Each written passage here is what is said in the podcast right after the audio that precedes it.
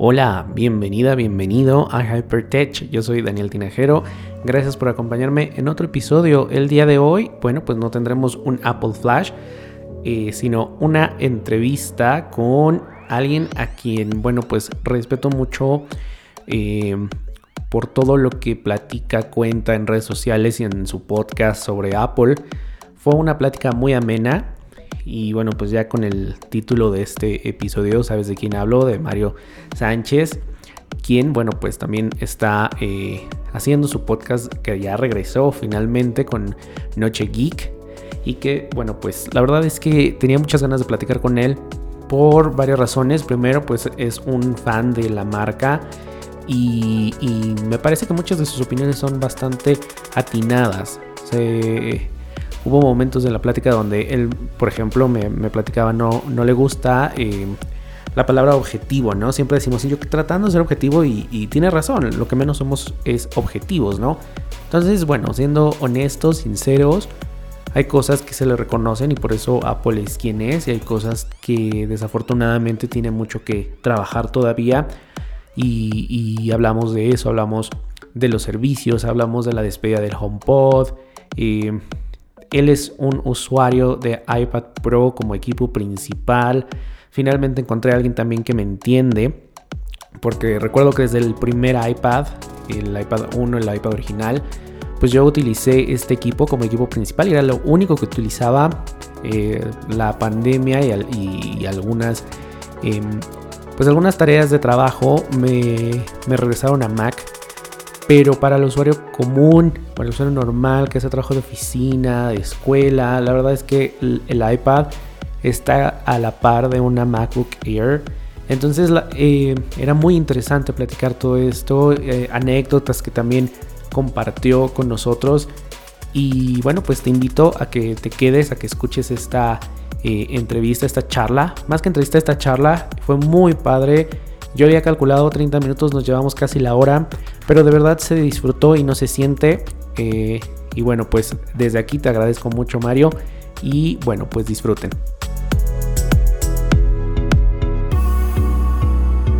Pues estoy muy contento el día de hoy de eh, tener esta charla con uno de los mayores fans de Apple que yo he podido encontrar en, en la red social de Twitter y que de verdad siempre es como gusto leerlo y ahora escucharlo en, Noche Geek, más, más al ratito nos va a ir platicando.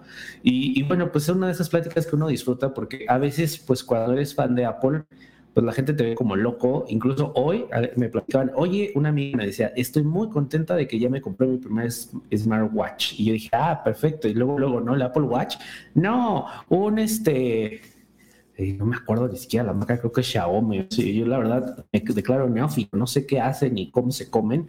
Entonces me dice, no, es que yo no gastaría tanto. Y yo le digo, pues es que puedes hacer todo esto. Ya saben, ¿no? Lo que dice todos los fans de Apple. Y bueno, empezamos a, dar nuestra cátedra y lleva, y lleva la palabra de San Steve Chambas, San Steve Jobs. Y bueno, pues ya sin más preámbulos, estoy muy contento de dar la bienvenida a Mario Sánchez. Hola Mario, ¿cómo estás? Buenas noches.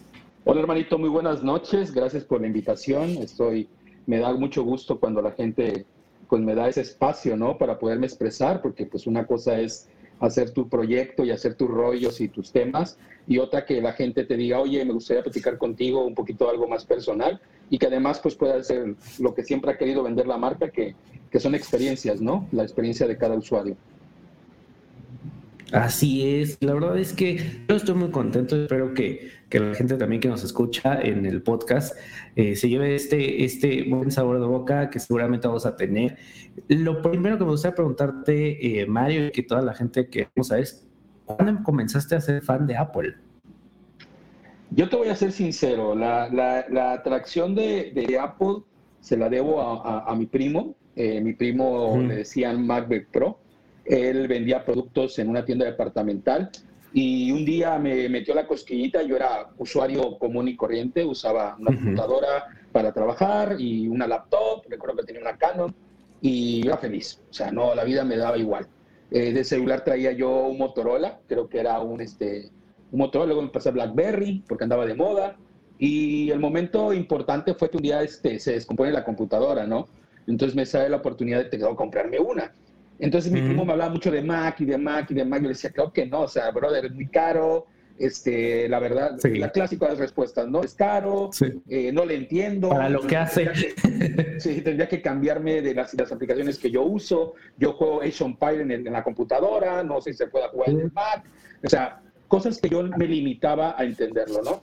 Entonces me dijo, mira, brother, la máquina yo te la puedo conseguir en 20 mil pesos o sea, en 20 mil pesos, que era más o menos lo que costaba una máquina en ese tiempo, 14, 15, 20 mil pesos. Una etapa de Apple 2002, 2003, donde empezaron con el rollo este de, de que estaban más económicas, como más accesibles, estaban a la par de las máquinas comunes. Y entonces se me consiguió una MacBook White, ese equipo que era un, solo cuerpo de gran Johnny Ive, un solo cuerpo eh, blanco, hermoso, que todavía tengo, todavía mantengo, que funciona, que es lo mejor de ella, funciona. Y este, la compro y como me la daba en pago y aparte él le metió como un bono para, para que este, me lo diera más barato, me vino saliendo como en 16 mil pesos. Ese fue el primer producto de Apple que yo tuve, o sea, ese fue mi primer ocupo. El problema que ellos escuchas es que cuando adquieres un producto Apple, el que ustedes quieran, Apple Watch, iPhone, iPad, el que sea actualmente, te envuelve, te enamora y hace que tu tecnología vaya hacia ese lugar. Entonces mi segundo producto de la mano fue un iPhone 4. ese fue de que dije, me compro, ¿de qué, BlackBerry? Porque ya se había caído la red y que todo el mundo usaba WhatsApp y todo este rollo. Entonces dije, ah, me puedo ir a otro teléfono que no sea BlackBerry. Y me fui a un iPhone 4, un iPhone 4, es lo que yo compré. Esos son mis dos primeros productos de la marca. Oye, ¿y qué tal el iPhone? Mira, yo ahorita que dijiste BlackBerry, yo era, bueno, defensor hasta morir de BlackBerry. Decía, no, este, los touch, ni, yo no podía con los touch, ¿no? Ni les entendía. Y a mí lo que me enamoró fueron las apps. Y cuando yo conocí el iPhone 4 eh, por un amigo, dije, wow, no, esto es otra cosa, ¿no? ¿Tú cómo te sentiste? Lo bonito del iPhone 4 es que salimos de ese salimos del teclado mecánico, ¿no? De ese teclado físico que tocábamos nosotros en el BlackBerry. Ese cambio radical que hizo Jobs con el iPhone 4 como teléfono, muy independiente, luego conseguí el, 2G, el 3G, pero el 4 fue mi primer equipo y me encantó esa forma que había en mi mano, como bien lo decía Jobs. Eh, los iconos era internet, llamar, se veía muy fresa, era muy, muy fresa, carísimo también, porque no era nada barato, desde ahí eran caros pero me envolvía y me, encantaba. He de mencionar que en ese tiempo no había tanta conectividad entre el iPhone y la Mac. O sea, era simplemente productos individuales.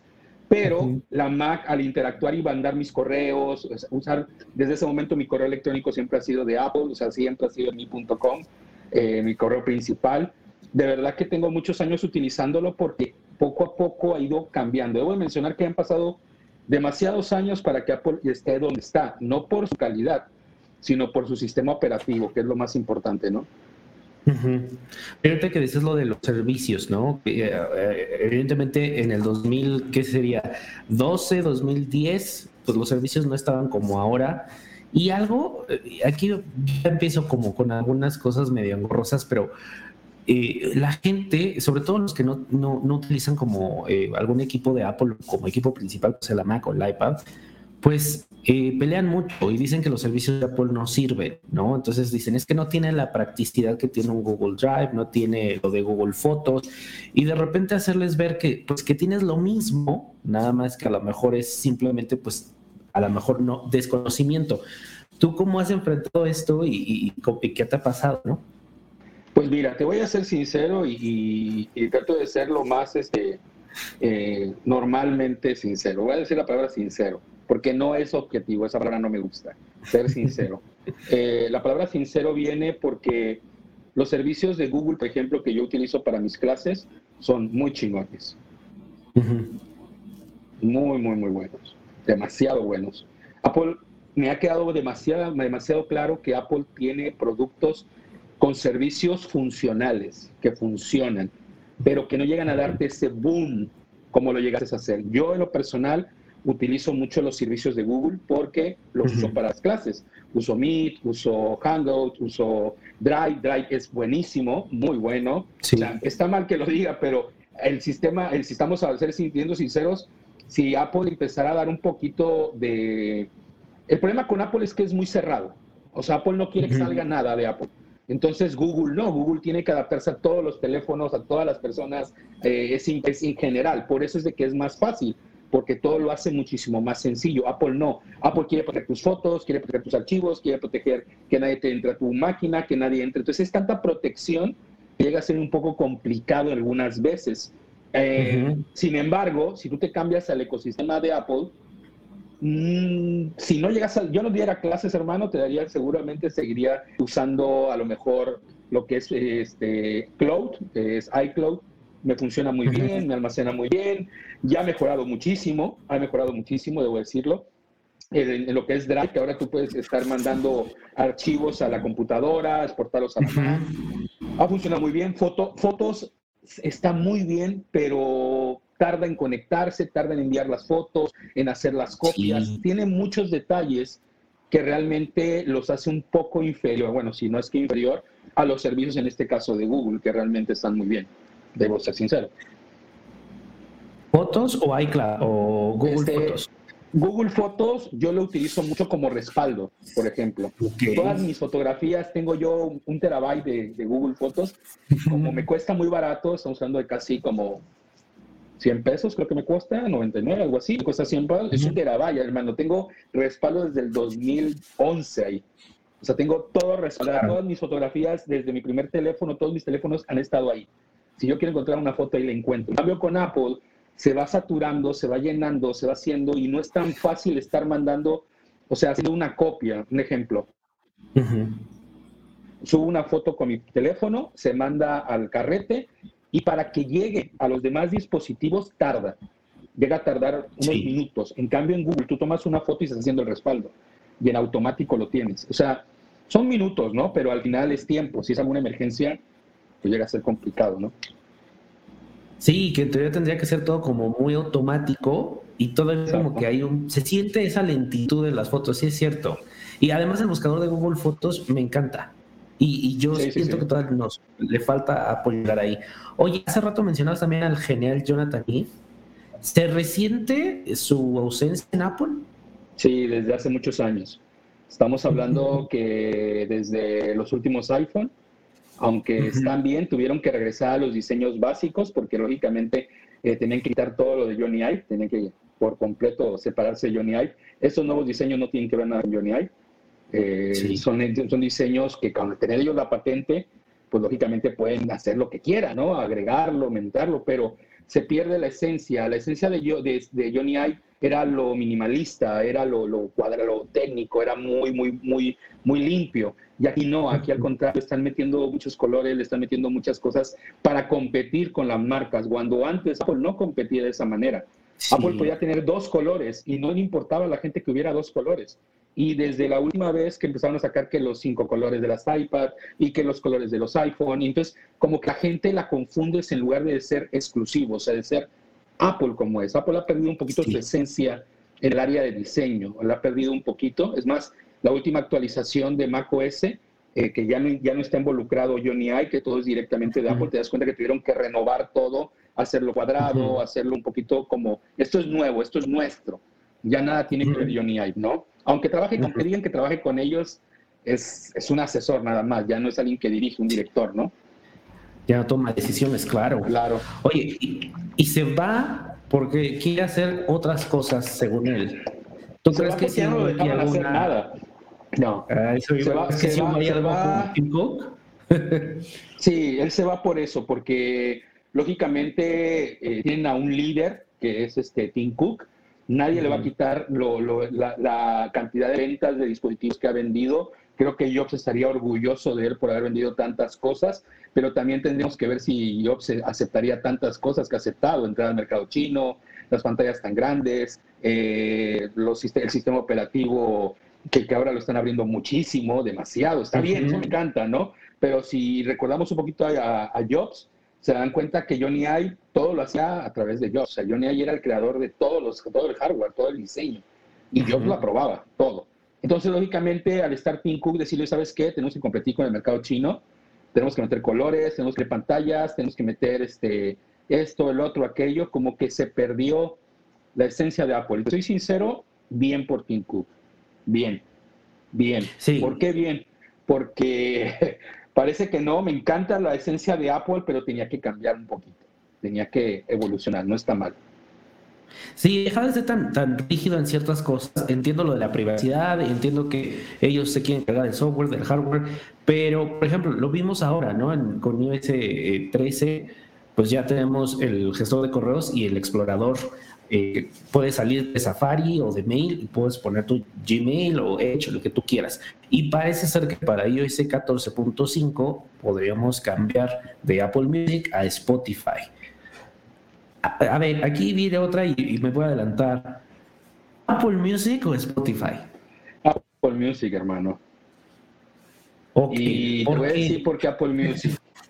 Ay, es, es, difícil porque Spotify, y lo he dicho en otros podcasts, Spotify me conoce muy bien. Spotify sabe qué música me gusta. O sea, Spotify yo le puedo poner una lista al azar y Spotify parece que sabe lo que quiero escuchar.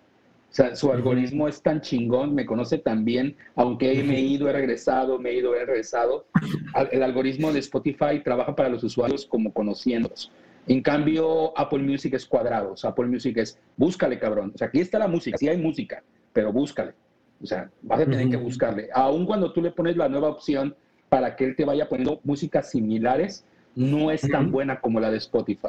Sin embargo, sin embargo, eh, como todo mi ecosistema es Apple, tengo el HomePod, tengo el Apple Watch, y te voy, a hacer, te voy a decir cuál es el detalle por el cual yo no me cambié Spotify esta última vez. Yo he estado usando mi Apple Watch, eso se lo, eso se miento a José Sestiaga por culpa de José Sestiaga, que fue por un tubo. Conseguí mi Apple Watch Serie 4 y el Apple Watch Serie 4 te permite almacenar música. Entonces, almacenar la música y puede ser almacenar la música de Apple Music, tus listas para ir a caminar. Entonces, cuando yo me voy a caminar, voy a hacer ejercicio, le pongo mis, en mis AirPods, lo conecto con mi Apple Watch, dejo mi celular, no me llevo el celular, lo dejo, y me voy a caminar. Y entonces voy escuchando música, eh, interactúo con mi Apple Watch y me encanta, esa, esa parte de mi día me encanta. Si Apple permite agregar la música de Spotify, me cambio a Spotify. Ese sería un, detalle. Que igual, no sé, podría ser que a lo mejor sí es más parte de Apple, aunque también puede ser de, Spotify. Bueno, no lo sé, porque los podcasts, por ejemplo, Podcast te permite almacenarlos, ¿no? Hay aplicaciones que te permiten almacenarlo en, el Apple Podcast, en el Apple Watch. Pero hay algo que he estado leyendo y todavía ya pasó, que ha habido fallas con Apple Music. Mucha gente reporta que es lenta la aplicación, eh, ha, habido reinicios con las iPads. Eh, ayer, por ejemplo, desaparecieron las caras de algunas... Eh, de algunos portadas de discos. A mí me pasó cuando entré a Apple Music, fue en el 2015 cuando lo anunciaron, fui de los primeros que dijo, sí, ¿no? O sea, al final del día te casas con la marca. Pero tenía yo el famoso iTunes Match, ¿no? Entonces tenía yo toda mi biblioteca y toda la perdí y, ya ha habido como que ciertos desazones con Apple Music. No sé, a mí a veces no sé si te iba a pasar con algunas cosas de Apple. Tengo este síndrome como de la mujer golpeada en el que digo, pues ahí estoy, ¿no? Y te doy otra oportunidad. ¿Qué necesitamos a veces para que eh, Apple como que reaccione? Y te lo digo en este sentido. Apple Music, la aplicación no es tan fluida como Spotify, la verdad no se compara. Y Siri, Siri también anda muy por detrás de Assistant y de Alexa. Mira, hay que ser sincero, Apple construye teléfonos. Eso es lo que construye Apple, teléfonos. Eh, Apple lo que vende es teléfonos. El día que dejen de vender teléfonos, Apple se va a meter en problemas. Mientras él siga vendiendo 100 millones de teléfonos al año, no le va a importar ni un pepino el iPad, ni la Mac, ni Apple Music, ni nada. Mientras lo siguen comprando cada año, no hay ningún pedo. ¿Y esto por qué? Pues porque al final el ecosistema, el sistema operativo te hace que sea fluido, mucha gente no, no tiene Apple Music, tienen Spotify, eh, mucha gente tiene Google, tiene los, yo tengo las herramientas de Google en mi iPhone. O sea, realmente me gusta el iPhone y me gusta el teléfono porque es rápido, porque es fluido. Viéndolo de esa manera, debo de aclarar algo muy importante. El asistente de Siri, el asistente de Apple, es simplemente eso, jóvenes, un asistente. Es alguien que te va a decir una instrucción y la va a ejecutar, no más. No es inteligente, no es, un, no, no es algo que va aprendiendo de lo que tú haces, no. Él va a cumplir instrucciones que tú le vas a decir, un asistente tal cual. Sin embargo, los asistentes de las otras plataformas aprenden de su ecosistema. En este caso, Google aprende de toda la búsqueda que tú haces dentro de la plataforma. Amazon es una, una, una asistente buenísimo que obtiene información de tus búsquedas, de tus compras, de todo lo que haces en el entorno de películas, etc. En pocas palabras, a eso se dedican ellos, a crear asistentes para sus sistemas operativos, digo, para sus servicios. En cambio, Apple, si algo le puedo tachar a Apple de todo lo que tiene, son sus servicios. Realmente los servicios de Apple no son lo mejor. Sin embargo, funcionan. Sin embargo, puedes vivir con ellos. Sin embargo, son más baratos en todo caso que algunos de Google o algunos de, Amazon. ¿Por qué? Pues porque vienen incluidos. Si te lo pongo de esta manera, Apple Music. ¿Por qué me gusta Apple Music? En primera, me gusta la interfaz. Me gusta cómo se ve en mi iPad, me gusta cómo se ve en mi iPhone. Eh, hago mis listas, no me complico, no le hago búsqueda, yo pongo la música que yo quiero escuchar, eh, pongo las listas, las descargo, nunca tengo problemas de desconexión. O sea, realmente he aprendido a superar esos topes que un usuario nuevo no debería de vivir. Me queda claro, no debe vivirlo, porque si no es una mala experiencia y se va de la plataforma. Pero lo he dicho muchas veces, Apple, los sistemas, sus, a sus servicios, es lo que menos les interesa.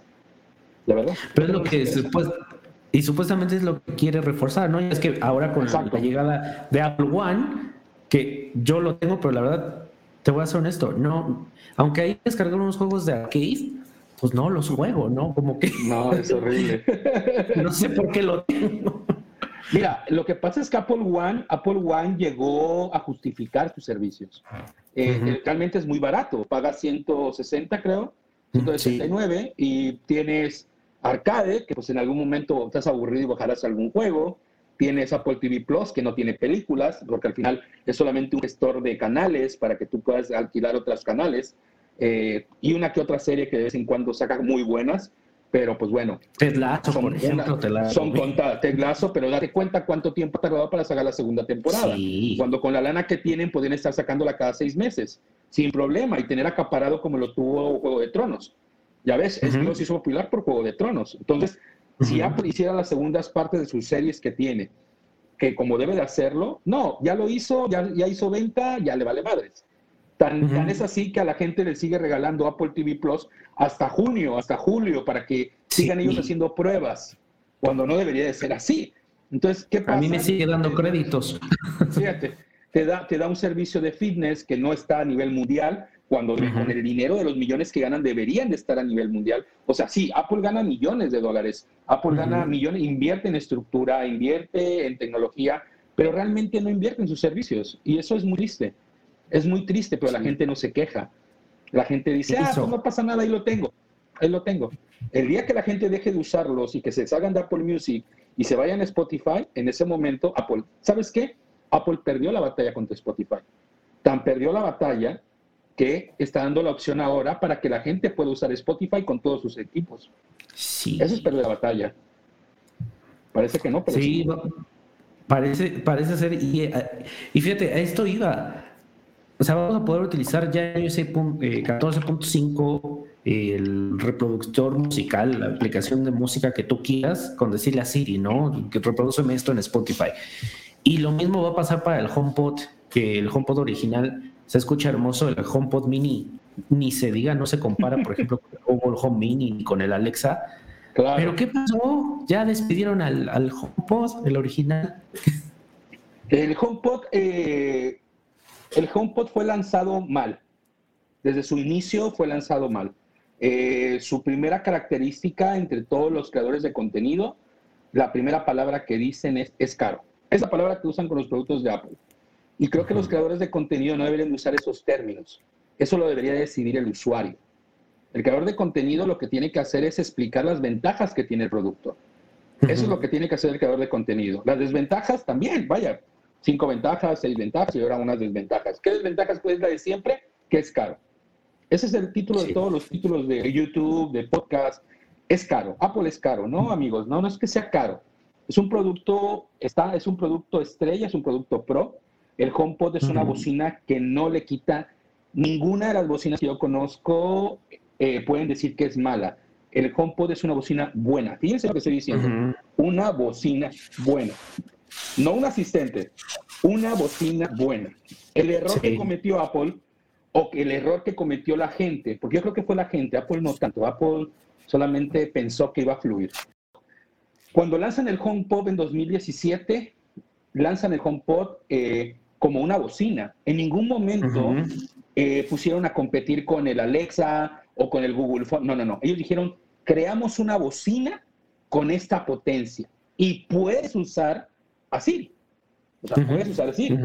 Pero no es mi fuerte. Mi fuerte es la bocina. O sea, la bocina es una, es una bocina para que tú puedas conectar tu iPhone, tu iPad, tu Mac y poder eh, levantar el nivel de tu producto. O sea, tener una bocina en casa.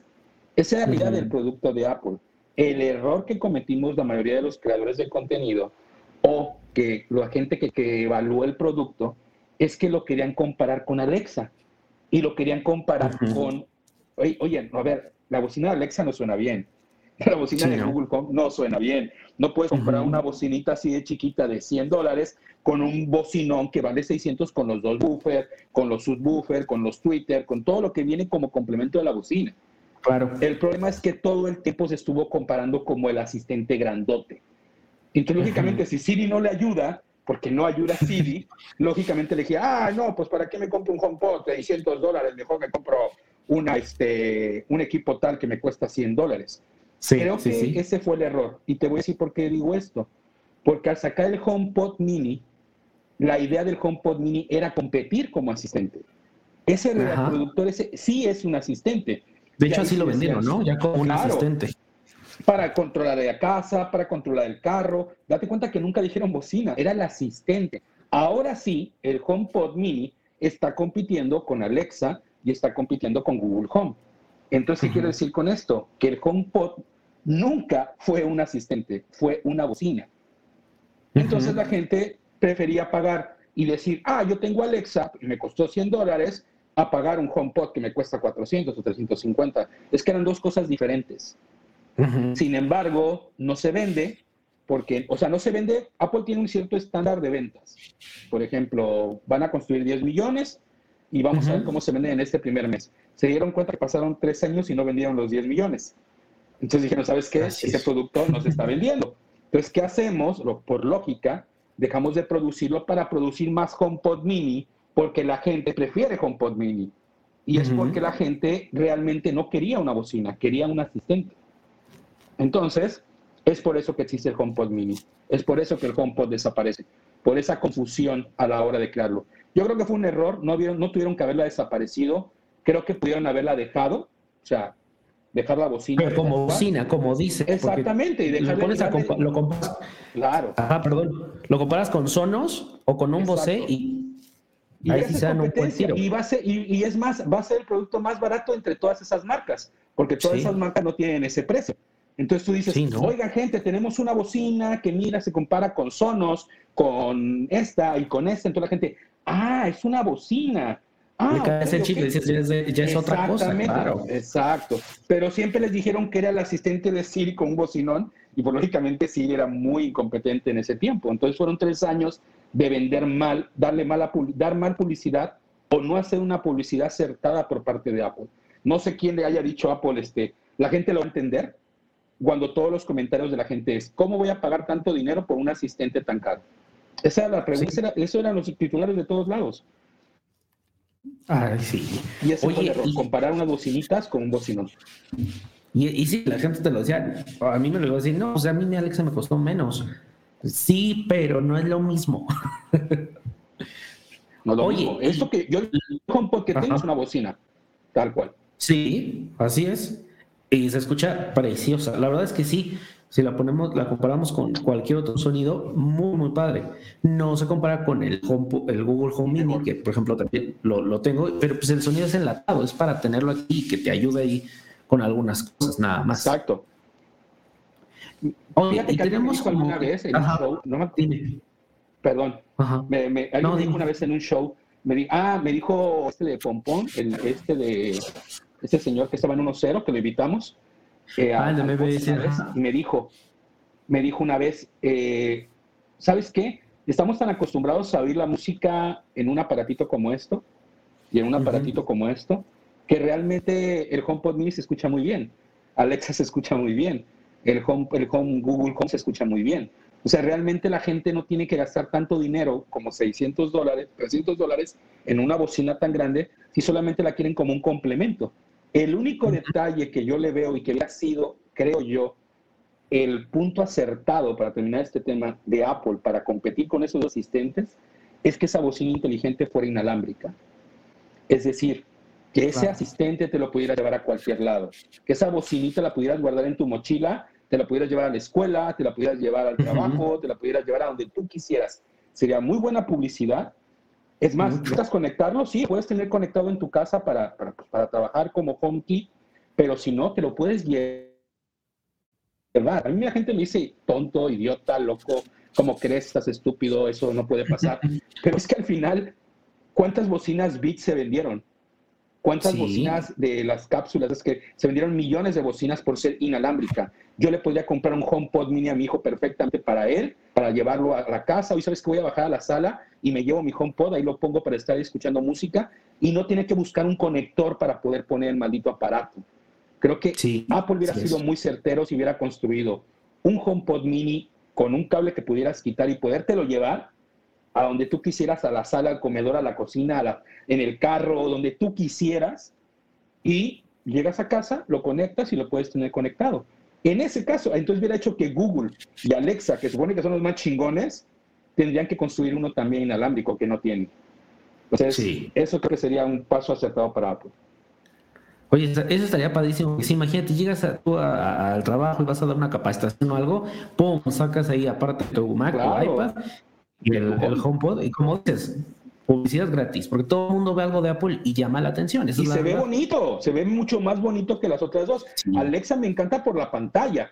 O sea, me encanta porque me da una interacción perfecta. Hay una pantalla de Alexa. Bueno, en un futuro que Apple uh una pantalla igual en bocina.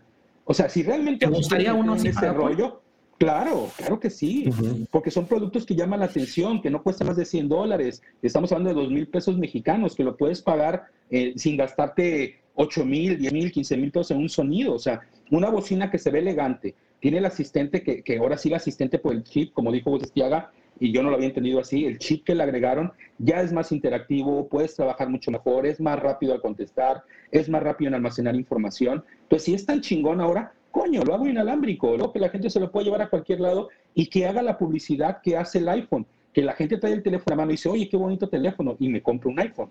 O sea, eso es lo que Apple tendría que hacer, pero no, se va por lo fácil, se va por lo rápido, lo hago más chiquito, lo hago ¿por qué? Porque te obliga, la opción es que te obliga a comprar cinco o seis HomePod mini. Cuando antes decías que no querías comprar un HomePod, ¿por qué? Porque tienes que poner uno en la sala, uno en el comedor, dos en la cocina, uno en el baño, y ya te gastaste 15 mil pesos en sonido. O sea, somos extraños algunas veces, ¿no? Hablando de estos productos, ¿qué onda? ¿Qué piensas de los AirPods Max? Los AirPods Max. Creo que esto, los AirPods Max entran en una serie de productos, ¿cómo decirlos? Extraños. Te voy a decir por qué. Entra el HomePod Max, los AirPod Max. Entra el teclado eh, Keyboard, de Magic Keyboard de Apple, de iPad. Entra, ¿qué otro producto te puedo decir que es caro? Bueno, el HomePod. Son esos productos que si tú vas, que gastas de Apple y dices, puta madre, me estoy gastando un chingo de dinero, güey. O sea, aquí estamos hablando en México, estoy hablando aquí en México, ¿no? A lo mejor en Estados un accesorio. Pensar, un accesorio, exactamente.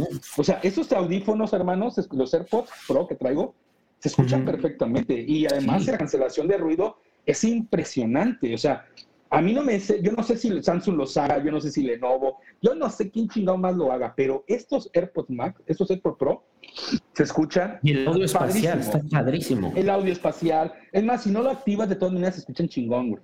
O sea, sí. Eh, es, es, una, es, una, es una. Yo estoy ahorita en mi cuarto, aquí en mi habitación, está todo oscuro, tengo mi clima, tengo el iPad nada más y tengo mis AirPods.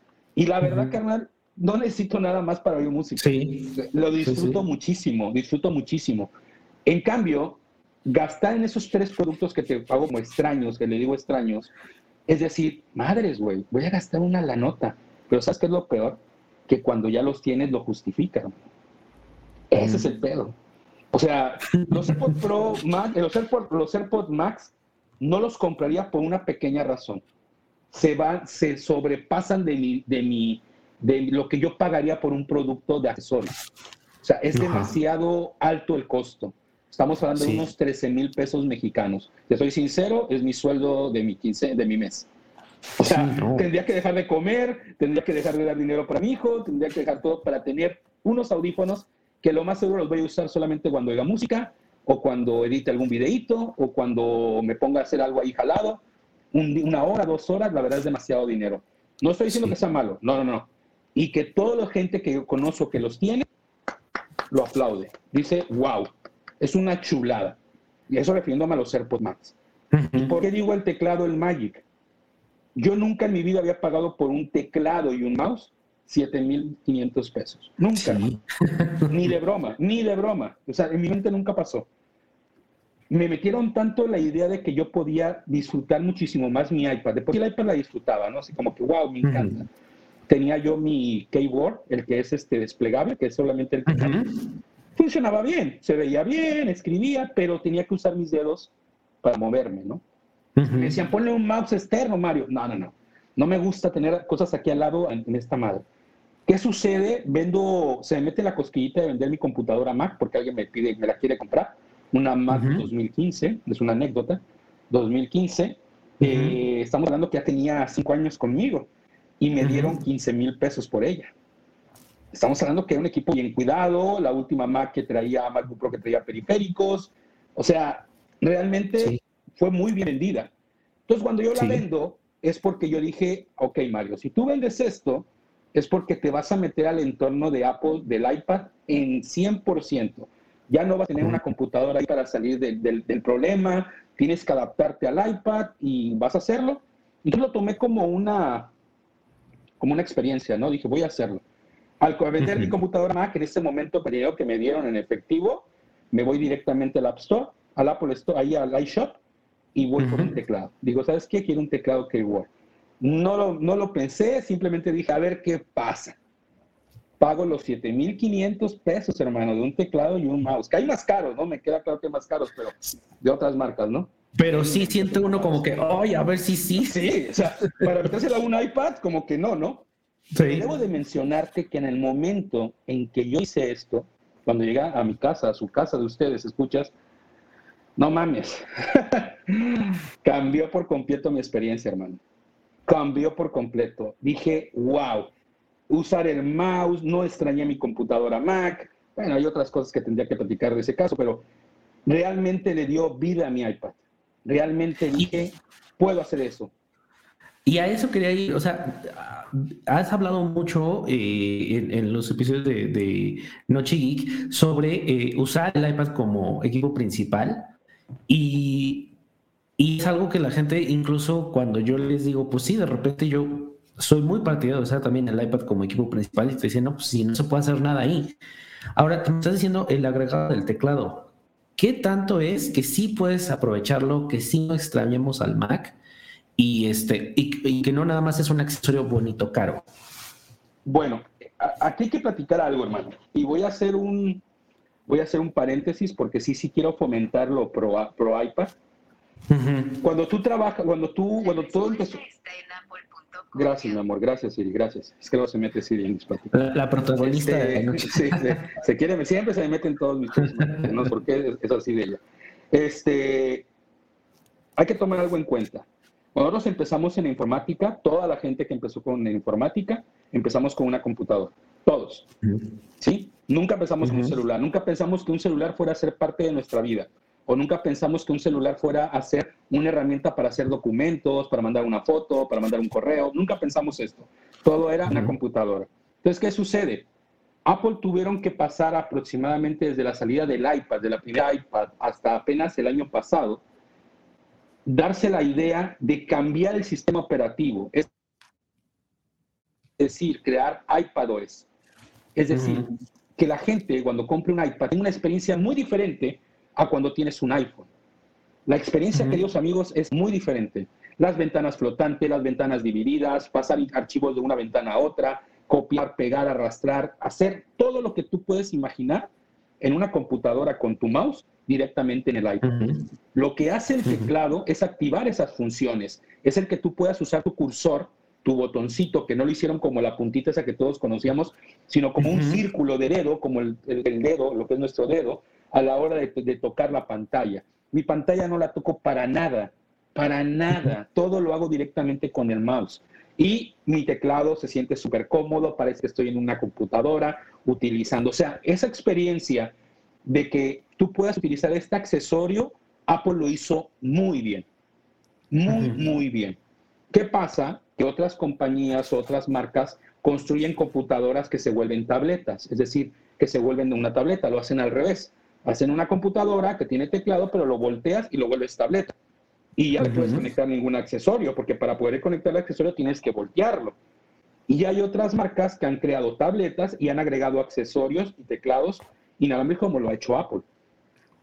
Partiendo de esa idea, yo quiero hacer un anuncio o quiero mencionar algo. Hace un par de días hay un influencer, y lo voy a mencionar, porque lógicamente me da un pepino si me escucha o no. Eh, Luisito Comunica. Mm, Luisito Comunica ha creado una sección que se llama Luisito Tech, una mamada así. Y de verdad es triste, de verdad es triste que un personaje con tantos millones de usuarios, con tanta gente que lo sigue, simplemente demuestre que es dependiendo quién le pague más. En la última ocasión que hizo un video hablando del iPhone, que era, una, era, un robo, que no lo habían respaldado como tenía que ser, que cómo era posible, y luego se demostró que nunca fue Apple. Pues siempre fue a tiendas de terceros, donde las tiendas de terceros siempre cobran. O sea, ellos te van a cobrar si no tienes garantía. Y si la cagaste, tienes que pagar. Y entonces, lógicamente, él quería que todo fuera gratis, hermano. En ningún momento fue al Apple Store. En ningún momento fue al Apple Store. Porque estoy seguro que si él hubiera llegado al Apple Store, la gente lo conoce y los del Apple Store lo hubieran atendido como rey. Si a otros güeyes les han cambiado equipos, les han respaldado cosas, nada más por ser influencers de dos pesos, Imagínate este cabrón con esa cantidad de gente y conociéndolo en México. Sin embargo, lo extraño de eso es que tres días después empieza a mencionar el iPhone de Samsung o de Xiaomi, de Huawei, que le había patrocinado, entonces lógicamente tiró mierda para decir, este teléfono es el teléfono principal. Sin embargo, él usa un iPhone todavía. O sea, usó la publicidad, bla, bla, bla. Típico. Y hace dos días exactamente hizo una historia, me, etiquetaron a mí, porque como yo soy muy fomentado, fomento mucho lo del iPad, eh, etiquetó una, me etiquetaron diciéndome que visto comunica en, una historia. No habló mal, pero tampoco fue muy acertado su comentario. Él preguntó que qué era mejor que comprara, si compraba un iPad o compraba una Mac. Y que muchos usuarios le dijeron que comprara un iPad, que estaba muy bien, que se había actualizado, bla, bla. Y él en el video dice, ah, yo por hacerle caso a la gente compré el iPad, pero ah, la verdad es muy mala. Mejor compro una Mac. Nunca se vio que iPad compró, nunca se vio cómo lo usó, nunca se vio nada, simplemente es justificar que está comprando una Mac porque el iPad es mala. Es, es, es, es la clásica palabra es publicidad engañosa, es lo que él utiliza, publicidad engañosa.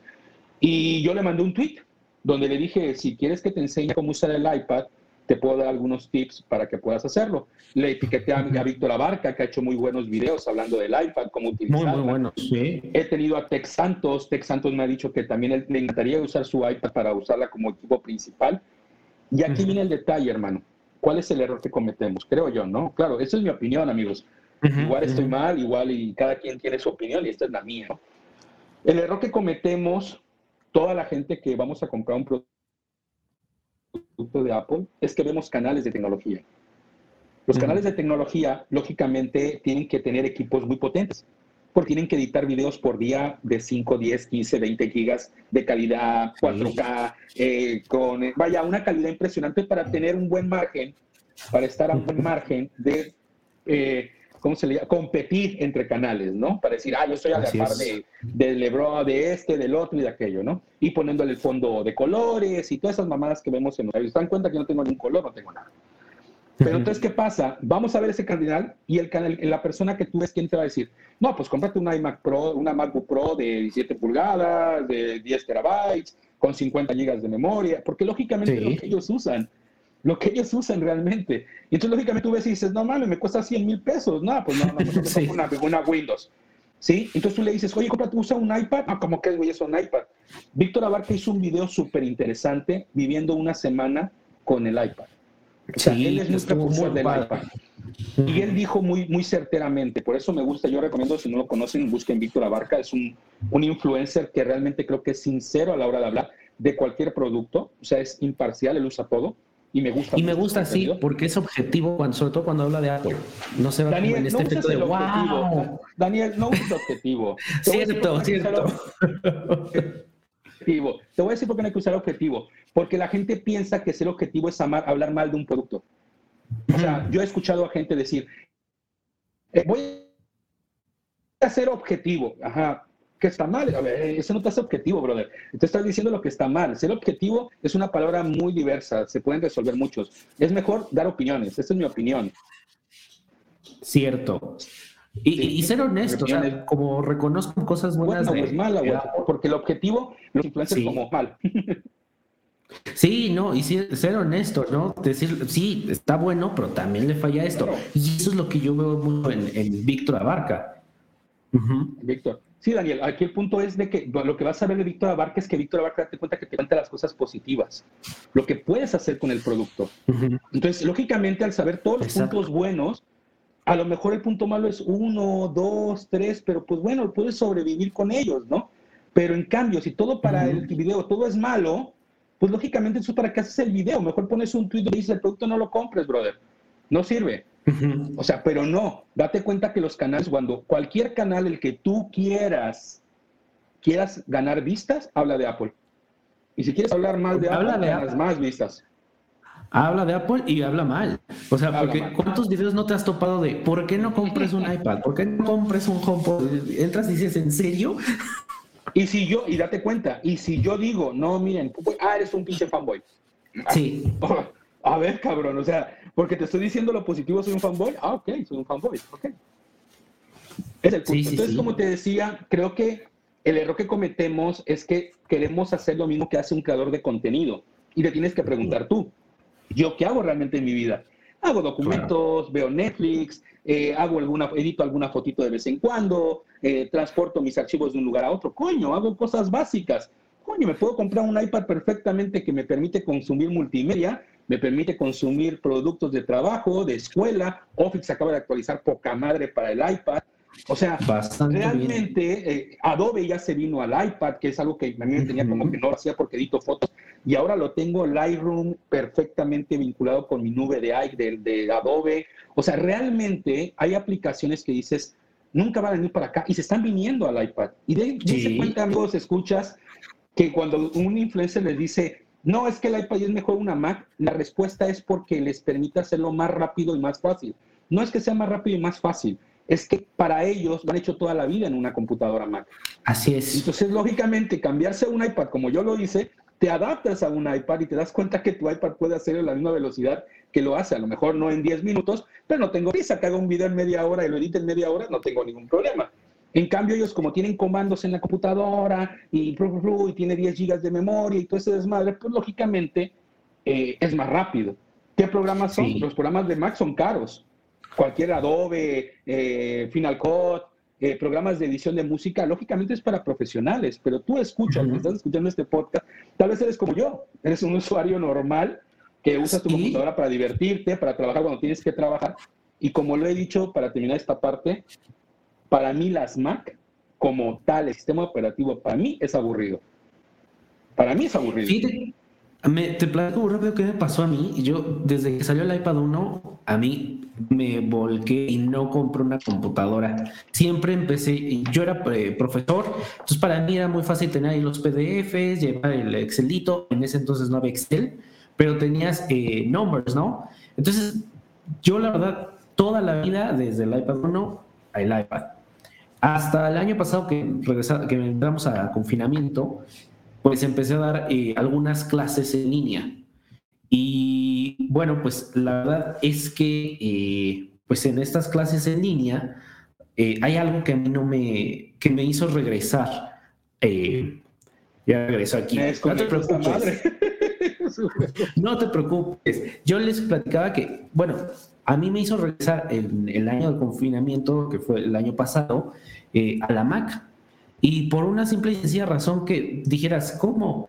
Empecé a dar clases en línea y bueno, pues la mayoría, pues ya sabes que las damos en Zoom o en Meet, pero no puedo compartir eh, pantallas que se apague la cámara.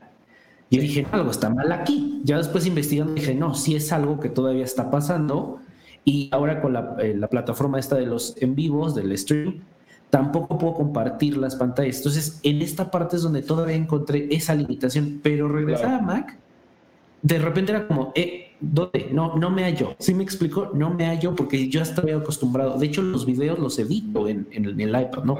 Porque lo puedes hacer, pero creo que esas son las cosas que podrían mejorar de ya. Mira, sobre ese aspecto que estás mencionando, igual yo como maestro, eh, yo lo que hago en este caso, eh, cuando comparto mi pantalla, hay un detalle, ¿no? Eh, en la, Secretaría de Educación Pública, hablando de una cosa y de todo, obliga a las personas que tengan la, prendida la cámara, ¿no? yo creo que ahí es donde perdimos la esencia de lo que es una clase en línea. La clase en línea, la gente está porque tiene que estar y porque quiere. Si la gente quiere apagar la cámara porque no quiere que vea lo que estás haciendo, no importa. Así porque al final estás creando tu contenido. Pero como es la SEP y la SEP es muy rústica y es muy de lo viejo, y le está costando mucho pasar a esa esencia, pues lógicamente exige que todo tenga su cámara prendida. Yo para compartir eso, para combatirlo, yo mi iPhone lo, también lo conecto, lo que es mi iPhone, ahí pongo mi cámara y conecto mi micrófono y en el iPad hago la transmisión de la, clase para evitar ese tipo de situaciones. Sí, pero porque tengo estos dos productos, ¿no? Pero pues bueno, cuando tienes uno, sí, yo lo que no quise, Daniel, fue porque cuando pasó eso de la pandemia y este rollo y que yo ya tenía el iPad, ya tenía el teclado y yo como, what the fuck, ¿ahora qué voy a hacer? a ver, a ver, a ver, no me voy a cerrar. A ver, es que es el hecho, ¿no?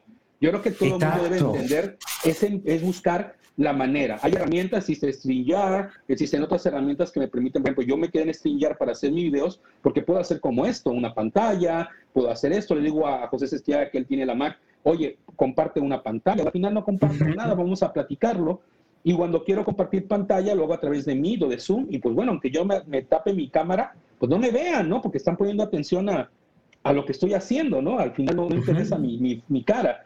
Entonces dije, a ver, no me voy a desesperar, voy a ver si puedo. Yo hablé con mi jefa, dije, ¿sabes qué pasa? Es mi dijo, mientras estés dando tu clase, no pasa nada. Ok, perfecto. Entonces, realmente, si no, yo tenía que haber ido a comprarme una computadora para dar mis clases. Y sería algo muy estúpido de mi parte eh, irme a, ese, a esa esencia porque, pues bueno, creo que el iPad sí lo hace, sí me permite compartir, sí me permite trabajar, pero yo entiendo tu punto, Daniel, porque depende de la escuela, depende la, las reglas de la escuela, eso me queda clarísimo.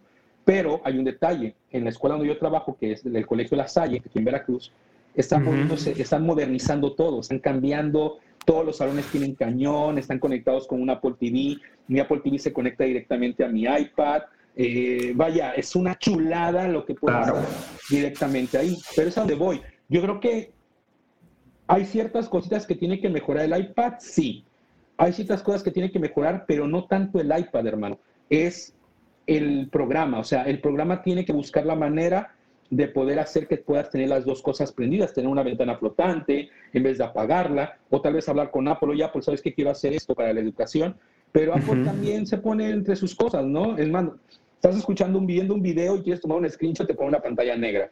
Estás escuchando algo, pantalla negra. No mames, Apple. O sea, por favor, hacer esas mamadas que no tienen ni al caso. Porque no, ¿qué es lo que te digo, no? Todo lo quiere así como que, no, no, que no salga de nosotros, que nosotros, nada, no mames, güey. Déjanos tomar screenshots de todo y, y déjate de jaladas, ¿no? Pero bueno. Se acabó, claro. Oye, pues la verdad ha sido un gusto platicar contigo. Eh, hay muchísimos temas que podemos platicar, pero nos llevaremos toda la noche y tampoco se trata de eso. Pero te agradezco muchísimo, Mario, que pues hayas aceptado. Espero que bueno, en algún futuro podamos hacer otra invitación, sobre todo ahora que tengamos nuevos productos de Apple. Bueno, pues me encantaría platicar contigo. Claro. Y también para la gente que nos está escuchando, platícanos un poquito dónde pueden encontrar eh, el podcast que tienes Ok, claro. Este, pues, antes que nada, Daniel, muchas gracias. Eh, con mucho gusto. Eh, ahorita he estado oyendo a muchos podcasts. Agradezco muchísimo que, me hayan abierto este, este foro, porque pues así simplemente le puedo dar publicidad también a mi, a mi medio. Eh, yo me encuentro en el podcast llamado Noche Geek, así, Geek con G-E-K, Geek, así tal cual. Noche Geek junto, lo puedes buscar en Spotify, en iTunes Podcast, en Google Podcast, en cualquier plataforma. Yo transmito mi plataforma grabado por el momento a través de la plataforma de Anchor FM. Eh, Anchor FM es una plataforma que invito a la gente si quiere empezar en podcast. Es una muy buena plataforma que ya sube directamente gratis a todas las plataformas de, streaming, de, ah, de, podcast, en menos de cinco minutos después de haberlo grabado. Eh, no me paga Anchor, debo de aclarar, pero creo que si eres un creador de contenido y quieres buscar una herramienta rápida para crear podcast, sin tanto rollo, en, en, línea para conectarte con varias personas, Anchor FM, Diagonal Noche Geek, ahí nos puedes encontrar. De verdad que amo los podcasts, yo fui de los primeros creadores de podcasts en México. Eh, hace unos años eh, con Noche Geek, hace, hace muchos ayeres, y lo había dejado un poquito porque me dediqué a YouTube, pero YouTube no me dio un, buen recibimiento y decidí regresar a los podcasts, algo que me gusta, ¿no? Le puedo mencionar por presumido, porque soy un pinche presumido, eh, que fui de los primeros en llegar al millón de, al millón de reproducciones en México. Estuve en radio, eh, hicimos podcast en vivo. Gracias a nosotros, Spreaker, que es una plataforma para hacer podcast en vivo, se empezó a utilizar con Marciano Phone, con Apple 5x1, Nissan Acode, todos ellos empezaron a usar Spreaker gracias a Noche Geek, porque nosotros les enseñamos a utilizarlo. Y la verdad que agradezco al, al, podcast porque fue el que me dio el impulso a conocer a mucha gente del medio de tecnología, ¿no? me gusta mucho porque la gente no tiene que estar viendo si estoy gordo, chimuelo, si estoy virolo, si estoy greñudo, si no me bañé, nada de eso, simplemente escuchar lo que yo les puedo transmitir, ¿no? Entonces así me pueden encontrar en el podcast, tal cual, Noche Geek, y mi cuenta personal para cualquier cosa del mundo de Apple y todo lo que se me ocurre poner, política y todo el rollo, eh, me encuentran como mi Mac MX, así me encuentran en Twitter, y ahí, o Noche Geek, cualquiera de las dos plataformas, los esperamos y muchísimas gracias, Daniel. Cuando gustes, con mucho gusto. Pues muchísimas gracias, Mario. Y bueno, pues los links de todos modos van a estar aquí en la sección de comentarios. Te agradezco muchísimo.